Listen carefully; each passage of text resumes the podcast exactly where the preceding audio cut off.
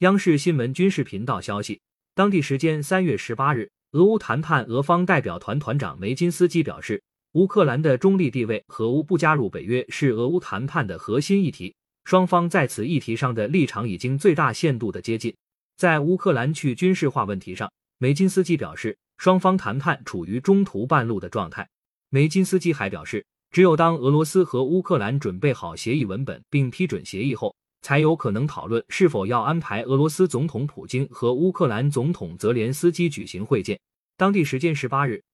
乌克兰总统办公室主任顾问、俄乌谈判乌方代表团成员波多利亚克在社交网站发文称。乌克兰方面关于谈判的立场没有改变，那就是停火撤军以及拥有具体方案的安全保障。波多利亚克表示，乌俄双方的谈判可能将持续数周。当地时间十九日凌晨，乌克兰总统泽连斯基发表视频讲话称，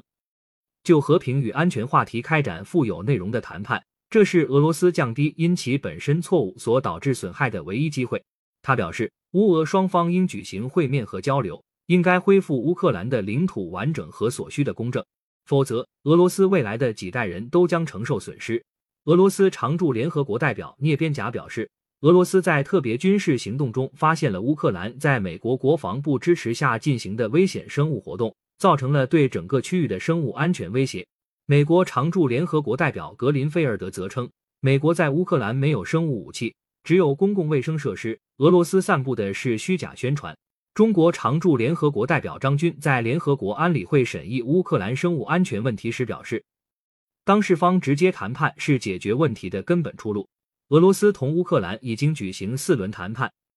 能够保持谈判，就有实现停火的希望，就能开辟和平的未来。中方将继续劝和促谈，我们支持联合国和各方大力开展斡旋努力，也希望各方都能多做有利于促进和谈而不是火上浇油的事情。张军指出，在大规模杀伤性武器和生物安全问题上，中方立场是一贯的。中方认为，任何生物军事活动的信息线索都应引起国际社会的高度关切和重视，避免造成不可挽回的危害。对此，有关方面应采取负责任的态度。俄方进一步公布了新发现的相关文件，相关当事方应当对存在的疑问予以回应，做出及时全面的澄清，打消国际社会的疑虑。这不是过分的要求。在这个问题上，也不应搞双重标准。感谢收听羊城晚报广东头条，更多资讯请关注羊城派。